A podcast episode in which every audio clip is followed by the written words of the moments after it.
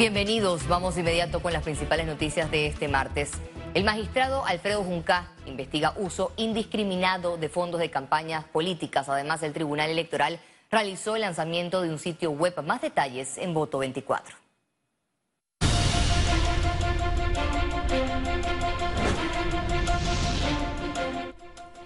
El magistrado presidente del Tribunal Electoral, Alfredo Junca, cuestionó el clientelismo político y las violaciones a la veda electoral por parte de diferentes actores quienes son investigados por la institución.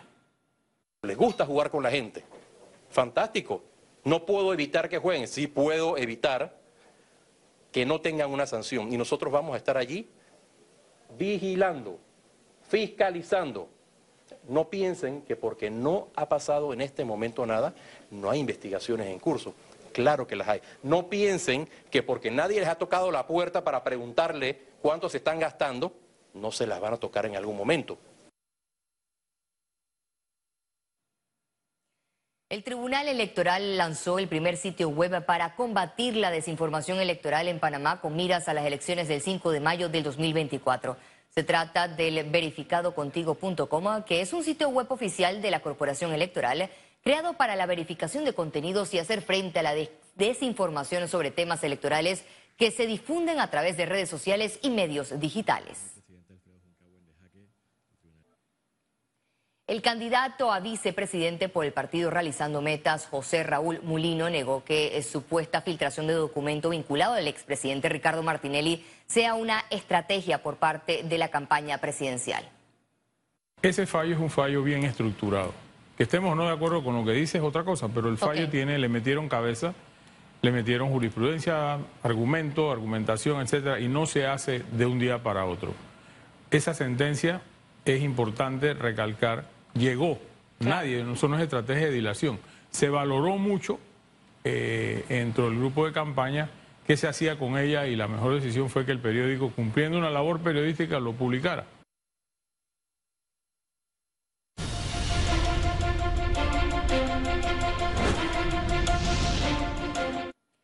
En otra información, el fuego en el relleno sanitario de Cerro Patacón está controlado a un 90%, informó este martes el Cuerpo de Bomberos de Panamá. Los bomberos continuaron con las labores de refrescamiento con agentes extintores para apagar los puntos de calor que aún mantienen algunos residuos producto de la combustión. El defensor del pueblo, Eduardo Leblanc, acudió a la Universidad Especializada de las Américas para realizar una inspección y reunirse con autoridades de esa casa de estudios ante denuncias de supuestas irregularidades en las elecciones del rector. Tenemos un, expediente el cual se ha recuperado lo, ocurrido, igualmente tenemos eh, otras investigaciones en cual supuestas vulneraciones de derechos humanos y estamos en etapa primaria en investigación y esta es parte del procedimiento eh, verificar, quisimos venir acá eh, en atención de que hubo, ha sido alguna, algunos temas como la posible vulneración a, la, a la mujer, la posible vulneración en acceso.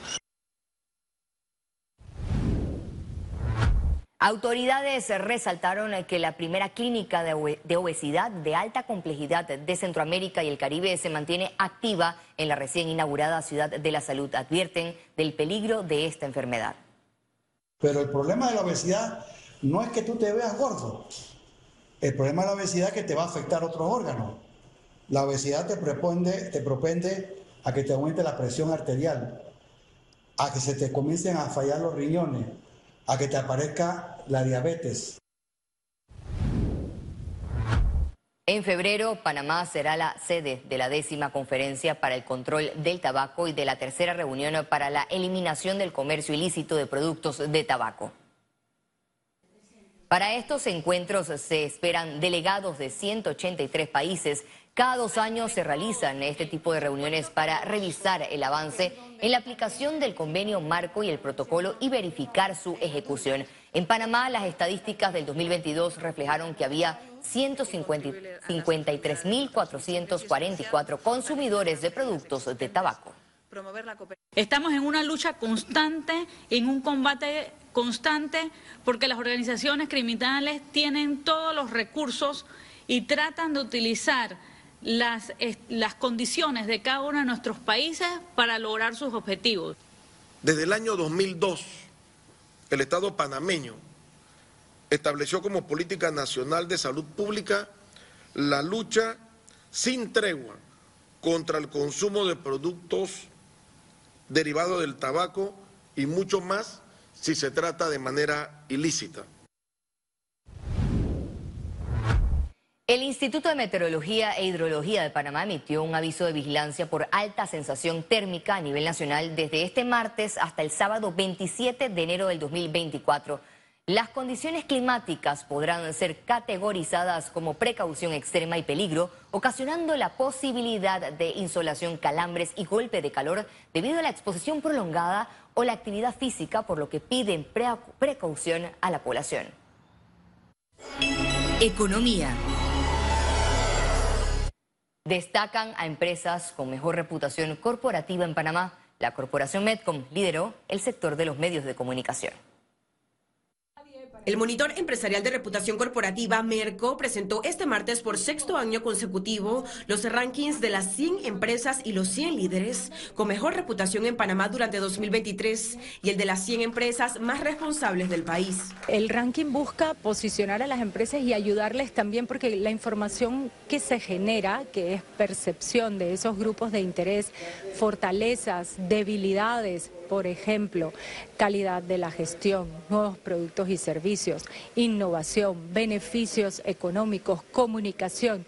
Todo eso se pondera y las empresas pueden tener acceso a esta información que la pueden utilizar también para sus planes de gestión. En el top 10 del ranking Empresas 100 Merco Panamá 2023, Copa Airlines ocupó el primer lugar, seguida de Banco General, Autoridad del Canal de Panamá, Banco Nacional de Panamá y Supermercado Rive Smith. En el evento de divulgación, también reconocieron a Corporación Medcon como la empresa con mejor reputación del país en el sector de los medios de comunicación. Bueno, la verdad que muy contentos. Eh, creo que ya es cuarto año consecutivo que lideramos el ranking eh, en medios de comunicación como empresa con mejor reputación, pero no solo en tema de medios. Estamos entre las 20 empresas de Panamá con mejor reputación y nuestros líderes igual aparecen en ese ranking. Yo creo que ese es un reconocimiento de todo el tejido empresarial y de todas las organizaciones al trabajo y al liderazgo que Metcon eh, empujan. Metcon también se posicionó en el top 10 de los mejores equipos de comunicación para los periodistas. Ese es un ranking que además nos causa mucha satisfacción porque es gente de nuestra propia profesión valorando el aporte que los medios hacemos a la sociedad y creo que, que ese reconocimiento es de agradecer a todos esos colegas que nos han colocado allí. También anunciaron que entre las innovaciones de Merco para este 2024 estará un decálogo de liderazgo. ¿Qué están demandando estos directivos y qué se demanda en Merco este año? Un líder más cercano, un líder más comunicador, que realmente eh, se preocupe por la dimensión internacional de la empresa, por esa proyección allá afuera de cómo su empresa es gestionada. Merco Panamá 2023 contó con la participación de 225 directivos, 30 analistas financieros, 30 periodistas económicos, así como miembros de otros sectores. Ciara Morris, Econews.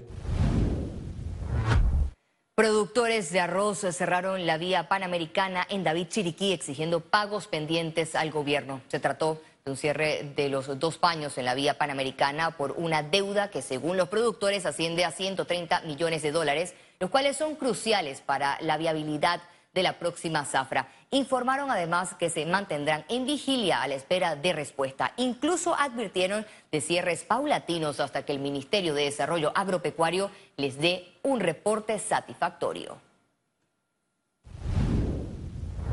Este martes el Consejo de Gabinete extendió el decreto que congela los precios de los productos de la canasta básica de alimentos. Con la exención de este decreto, el Gobierno Nacional reafirma el respeto de los acuerdos de la Mesa Única de Diálogo Nacional pactados en julio del 2022 con grupos sociales, educadores, sindicatos e indígenas para lograr la rebaja en los precios de los productos de la primera necesidad. Y al regreso, internacionales.